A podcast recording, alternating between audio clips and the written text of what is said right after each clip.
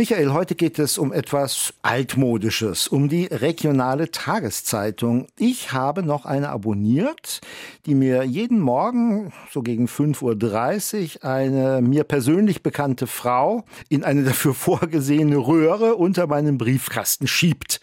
Bei Wind und Wetter. Hast du auch noch sowas Schönes? Also die regionale Tageszeitung nicht mehr, also schon lange nicht mehr, muss ich jetzt zu meiner Schande gestehen. Ich habe immerhin noch die Zeit ganz klassisch gedruckt, einmal die Woche und hin und wieder auch meine Zeitung am Wochenende. Da wechsle ich aber auch gern mal, also von FAZ bis Taz, um ein wenig Abwechslung zu haben, um zu sehen, was die Kollegen und Kolleginnen da so berichten.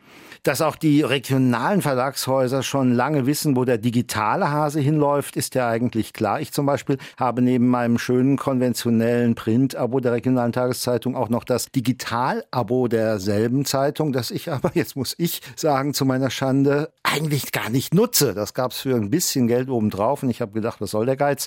Nehme ich mal mit. Aber oh, ja, ich habe schon überlegt, ob ich das kündigen soll, weil die gedruckte Zeitung morgens in der Hand zu haben, ist mir noch immer ziemlich heilig. Naja, es gibt verschiedene Modelle im Netz mit regionalen Nachrichten Geld zu verdienen. Am liebsten ist es den Verlagen natürlich, wenn die Leute gleich ein ganzes digitales Abonnement abschließen. Das ist in der Regel ja befristet und kostet eine überschaubare Menge Geld, also in der Regel so knapp unter 10 Euro, kann dann aber auch hochgehen bis zu über 15 Euro im Monat, was dann natürlich auch immer noch viel günstiger ist als das Abo der gedruckten Zeitung. Und einige Zeitungen erlauben auch den Kauf einzelner Artikel. Die meisten hoffen aber, dass man doch ein ganzes Abo für einen ganzen Monat abschließt. Und es gibt auch Verlagshäuser, die darauf hoffen, dass sie ihre Inhalte auf Drittplattformen gewinnbringend vermarkten können. Und da wären wir auch schon beim Stichwort für heute, Plattformen. Ja, ich denke, wir alle haben bemerkt, dass die einzelnen Browser, die wir so auf unserem Computer haben, ja beispielsweise auf ihren jeweiligen Startseiten auch Inhalte von, ich sag mal, Medienhäusern transportieren. Das reicht von öffentlich-rechtlichen Rundfunksendern bis hin zum Redaktionsnetzwerk Deutschland. Deutschland. Die Neue Zürcher Zeitung ist da aktiv, aber auch die Brigitte oder die Psychologie heute. Aber wir wollen heute reden über etwas, was du so schön das Spotify des Journalismus genannt hast. Und darum soll es heute gehen um Riedle, Blendle und Co., um Plattformen, die journalistische Inhalte bündeln und vermarkten. Genau, alles an einem Ort ist heute unser Thema in Medien Cross und Quer. Und ich bin Michael Mayer. Und ich heiße Thomas Biemesdörfer. Michael, wie es so deine unnachahmliche Art ist, hast du eine aktuelle Studie ausgegraben mit dem sehr ansprechenden Titel Co-Opet Ach du lieber Gott, Co-Opetition is King. Ökonomische Potenziale und medienpolitische Implikationen kooperativer Journalismusplattformen. Dafür meinen innigsten Dank. Naja, ich fand das trotz des schwierigen Titels spannend, weil nämlich die Studie untersucht, woran es bislang noch hapert bei einer gemeinsamen Plattform der Zeitungsverlage. Also was da die Fallstricke sind und was ein möglicher Ausweg hin zu einem in Anführungszeichen Spotify des Journalismus sein könnte. Und zwei Autoren dieser Studie haben wir eingeladen, und zwar Christian Wellbrock von der Hamburg Media School. Hallo. Einen wunderschönen guten Tag. Und Lukas Erbrich von der TU in Dortmund. Ebenfalls Hallo. Guten Tag zusammen. Ja, wir wollen das Ganze ja jetzt nicht zu akademisch betrachten, aber fest steht ja, den Regionalzeitungen in Deutschland geht es im Schnitt eher schlecht, also schlechter nach Corona als vor Corona, würde ich sagen. Also in manchen Verlagshäusern schrillen ja da schon mal die Alarmglocken. Und nun könnte es eine Zusammenarbeit im Netz vielleicht richten. War das sozusagen die Grundüberlegung Ihrer Studie? Ähm, zumindest wäre das eine Implikation, äh, die sich aus den Daten, die wir da erhoben haben, ableiten ließe. Sie sprachen das ja schon an und diese kleine Stichprobe, die wir gerade hatten mit Ihnen beiden, die trifft das eigentlich ganz gut, dass der Konsum tatsächlich immer mehr von regionalen Inhalten weggeht und sich deutlich mehr den überregionalen und zum Teil sogar internationalen Inhalten zuwendet. Und das spüren natürlich auch die Regionalzeitungsverlage. Aber da wäre eben so eine anbieterübergreifende Plattform oder so ein anbieterübergreifendes Bündel tatsächlich eine Möglichkeit, diesem so ein bisschen entgegenzutreten. Aber selbstverständlich würden wir jetzt nicht behaupten, dass eine Co-Opetition-Strategie, also eine Kombination aus Kooperation und Wettbewerb auf der anderen Seite, also Competition, dass das jetzt das Allheilmittel wäre. Aber die Daten zeigen schon, dass eine Kooperation auf der Distributionsstufe mittels einer anbieterübergreifenden, abonnementbasierten Bündelung journalistischer Inhalte vielversprechend wäre. Sowohl was die Umsätze der gesamten Branche betrifft, aber auch, und das speziell, was die Marktdurchdringung betrifft. Also wie viele Menschen sich an der Finanzierung des Journalismus dann beteiligen würden. Und ein Ausgangspunkt für die Studie war das immer wiederkehrende Argument, vor allen Dingen von Verlagsseite, dass sich so eine Art Spotify für Journalismus, nannten Sie es ja auch gerade schon, also so ein anbieterübergreifendes Bündel, nicht lohnen würde. Und dazu gab es einfach bisher keine belastbaren Daten, zumindest nicht, dass wir das wüssten. Und das haben wir mit der Studie versucht anzupacken, indem wir Zahlungsbereitschaften und dann letztendlich Nachfragekurven für verschiedene Varianten journalistischer Produkte geschätzt haben. Und Was ist denn so das Erfolgsgeheimnis von Spotify? Warum würde man das denn gerne auf den Journalismus übertragen? Ob man das gerne möchte, ist ja die ganz große Frage. Die Verlagshäuser daran scheitert, ist ja meistens sagen eben, das wollen wir nicht so gerne, weil wir glauben, dass wir dann weniger Geld verdienen würden. Und wir haben jetzt eben mal geguckt, ist das denn wirklich so? Und aufgrund dieser Schätzungen kommen wir zu dem Schluss, dass der Umsatzkuchen zumindest nicht kleiner werden würde, perspektivisch sogar größer und dass man eben deutlich mehr Leute damit erreichen würde, ungefähr 40 Prozent mehr. Und die Idee, dahinter, also hinter Spotify oder auch solchen Geschichten wie Netflix, ist die, dass einfach durch die Digitalisierung die sogenannten Grenzkosten praktisch null sind. Es kostet also nichts mehr, die Inhalte, die bereits existieren, einem Bündel hinzuzufügen. Denn man muss eben keine zusätzlichen Seiten bedrucken, wenn man beispielsweise noch einen weiteren Zeitungsteil hinzufügen würde. Und das macht unter anderem für digitale Güter solche sehr großen Bündel, solche sehr vielfältigen Bündel sehr attraktiv, nicht nur für die Nachfragenden, sondern auch für die Anbieter. Aber dröseln wir noch mal die Bedenken der Verlage auf. Da gibt es ja doch einige Argumente, die ins Feld geführt werden, warum das jetzt bislang noch nicht geklappt hat. Also ein Stichwort ist ja die Marke. Also manches Verlagshaus hat ja sicherlich Angst, dass man sozusagen als Zeitungsmarke in so einem Bündel, also in so einem Spotify des Journalismus verschwindet. Das finde ich ja ganz interessant, wenn man zum Beispiel die Debatte um eine gemeinsame Mediathek von ARD und ZDF verfolgt. Da wird von den Sendern ja teilweise auch das Argument der Marke ins Feld geführt, dass man dann möglicherweise verwaschen wird. Was könnte denn die Verlage dazu verleiten, da doch mitzumachen bei solch einer gemeinsamen Plattform? Also damit sprechen Sie einen sehr wichtigen Kritikpunkt an, definitiv. Aber, und das ist dann auch letztendlich eine der Schwächen dieser Analogie zu Spotify. Denn es muss ja nicht zwangsläufig so sein, dass die Inhalte an einem Ort abzurufen sind. Also in der Spotify-App eben beispielsweise. Sondern es wäre auch möglich, und dafür gibt es ja mittlerweile sehr gut umsetzbare technologische Lösungen, wie man durch beispielsweise einen zentralen Login, also so eine Art Single Sign-On, sich einmal als Konsument einloggt und dann durch die verschiedenen Paywalls der verschiedenen Anbieter durchgeleitet wird. Also das könnte man lösen. Machen wir es mal anschaulich. Einige regionale Verlage sagen, na ja, dann geben wir was dazu auf eine Plattform, auf der die Platzhirsche namentlich natürlich die Bildzeitung, möglicherweise auch Spiegel oder die anderen großen überregionalen Tageszeitungen eh fett sind. Das heißt, wir mit unseren Brosamen füttern die Platzhirsche an und selbst verhungern wir. Ich glaube, das stimmt zum Teil. Wir müssen uns die Anbieter genau ansehen. Da bin ich total bei Ihnen. Und es kann sein, dass es für überregionale Anbieter oder die ganz großen da sozusagen eine andere Motivation gibt, nämlich den Markt gewissermaßen unter sich aufzuteilen. Das bedeutet aber sozusagen für uns als Wissenschaftler äh, nicht, dass wir denen dann folgen wollen, sondern wir wollen schauen, wie kann sozusagen der publizistische Wettbewerb erhalten bleiben, wie kann die Medienvielfalt erhalten bleiben. Und dafür können so Plattformlösungen die auch dezentral ausgestaltet sein können, aber auch zentral im Sinne eines Spotify für Journalismus, die können helfen. Aber die Frage ist ja, ich finde es ganz interessant, wenn man mal so eine persönliche Empirie macht, dann höre ich von vielen Leuten, dass die sagen, nee, also einzelne Artikel zu kaufen, das würden sie durchaus machen, weil man eben nicht ein gesamtes Abo für einen Monat oder so abschließen will. Aber wenn man mit Verlagsmanagern spricht, dann habe ich schon ganz oft gehört, wir hatten das hier in der Sendung Medienkross und Quer ja auch schon mal, dass die dann sagen, ja, nein, aber das äh, funktioniert gar nicht, weil die Leute haben gar nicht so ein Interesse daran, einzelne Artikel zu kaufen. Da frage ich mich, was stimmt denn nun? Also gibt es denn Interesse des Publikums da jetzt wirklich wirklich nur einzelne Artikel zu kaufen?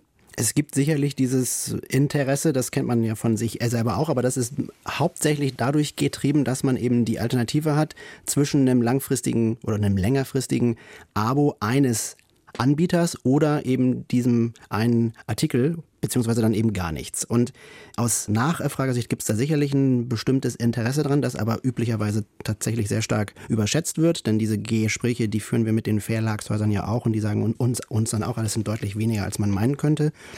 Es lohnt sich aber vor allen Dingen aus Anbietersicht nicht. Nämlich deswegen, weil einfach die Transaktionskosten, das Ganze dann abzuwickeln, wahrscheinlich deutlich höher sind als das, was man letztendlich einnehmen würde. Es war ja auch beispielsweise so, dass iTunes an sich nicht profitabel war, sondern erst dadurch, dass eben Apple dann eine ganze Menge iPods verkaufen kann. Und so ein anbieterübergreifendes Bündel würde dem ja ohnehin Abhilfe schaffen, denn dann hätte ich die deutlich attraktivere Variante sowohl aus Anbieter als auch aus Nachfragersicht wenn man sich mal so die Szene anschaut, dann muss man ja feststellen, den Regionalzeitungen geht es ja aus vielerlei Gründen nicht wirklich gut. Also der Vertrieb ist teuer geworden, zum Beispiel. Die Inflation nagt an den Gewinnen, zum Beispiel.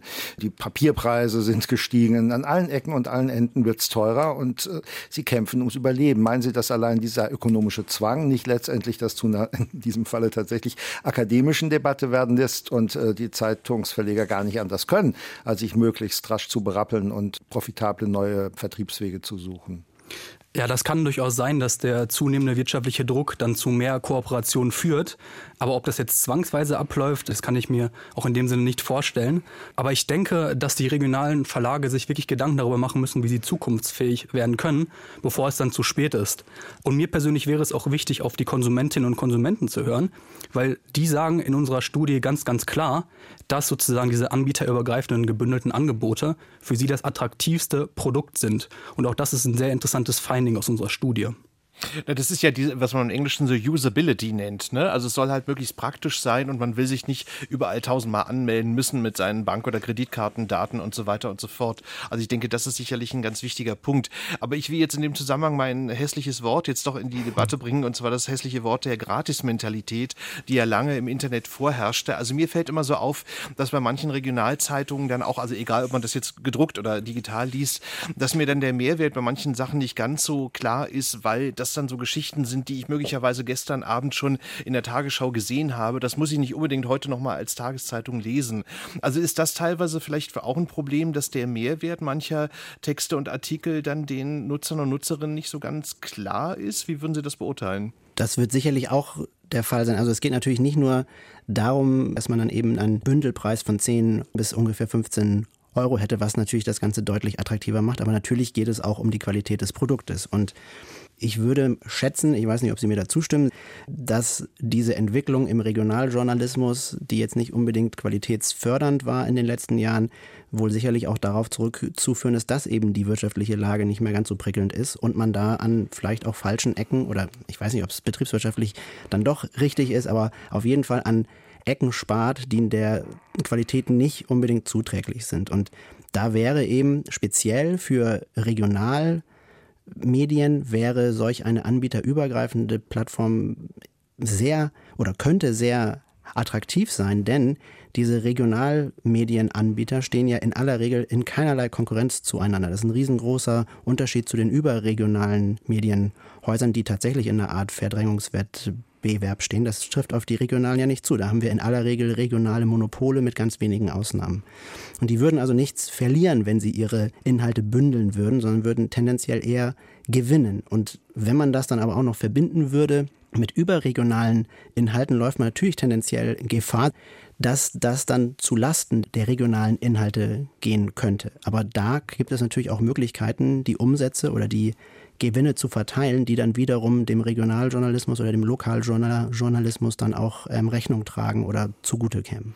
Also um das nochmal ein bisschen deutlich zu machen, wenn ich so eine Plattform, so ein Spotify habe, warum soll ich mich als Süddeutscher für einen Hundesportverein in Nordwestdeutschland interessieren, um es mal ganz dramatisch zu formulieren? Also es muss ja schon klar sein, dass ich jetzt nicht äh, einen unglaublichen Wust an sicherlich hochinteressanten Lokalnachrichten kaufe, von denen mich vielleicht ein Promille interessiert.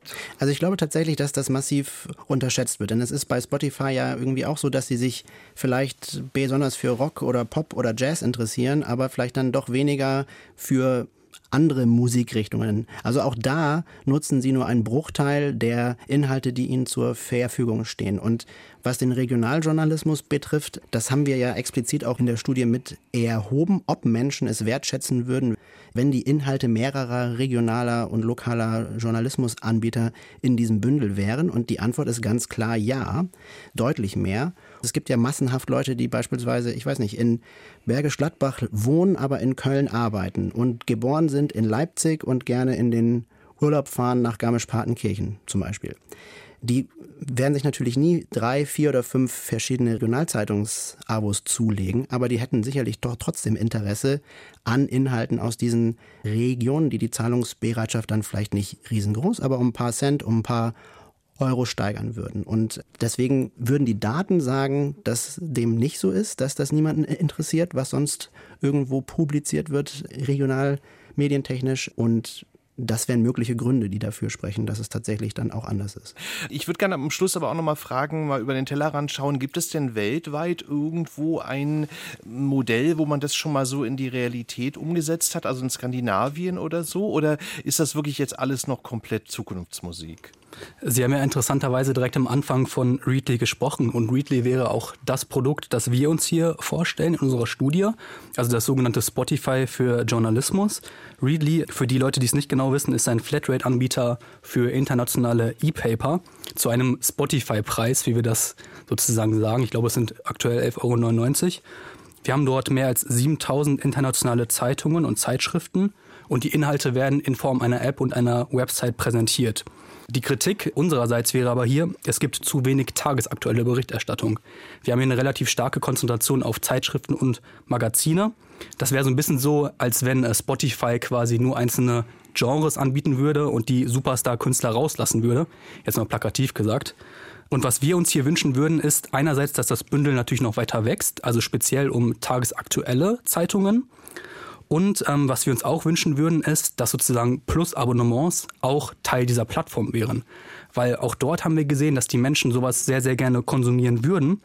Was uns auch wiederum total wichtig wäre und sehr, sehr wünschenswert wäre, ist, dass sozusagen kein externes drittes Unternehmen sowas organisiert, wie Readly oder wie Spotify, sondern dass es aus der Branche selbst kommt. Also dass die Branche selbst sozusagen sich ein Herz fasst und ähm, solche kooperativen Lösungen entwickelt. Der große Vorteil wäre dann, dass die Daten sozusagen wirklich im Kontext der Unternehmen, der Verlage selbst bleiben und dadurch können wir sozusagen direkt relativ große Kritikpunkte abräumen. Also wünschenswert wäre es, wenn sowas eher aus der Branche selbst käme und weniger durch ein drittes Unternehmen implementiert werden würde. Verlagshäuser hört die Signale auf auf die Plattformen sozusagen. ja, Herr Wellbrock von der Hamburg Media School und Lukas Erbrich von der TU in Dortmund, wir danken Ihnen sehr für Ihre Einblicke. Das war sehr spannend. Danke für Ihre Zeit. Ja, vielen herzlichen Dank für die Möglichkeit, uns mit Ihnen hier zu unterhalten. Dankeschön. Es war sehr spannend. Und gehst du auf die Plattform oder wartest du auf die Plattform? Also ich wäre total dafür, dass es sowas gäbe, weil äh, das ist ja in der Tat total nervig, wenn man überall anfängt, seine Daten und seine Bankdaten da einzugeben. Also das wäre schon sehr wünschenswert. Und ich denke, es würde auch den Verlagen auch helfen. Also insofern, ja, mal gucken, was da in der Richtung noch passiert. Und ich habe gelernt, äh, in der digitalen Medienwelt niemals nie zu sagen. Wer weiß, vielleicht bin ich da schneller drauf, als ich mir das heute noch vorstellen kann. Michael, ich danke dir auch. Bis dann. Tschüss. Tschüss. Medien, Cross und Quer, der Podcast.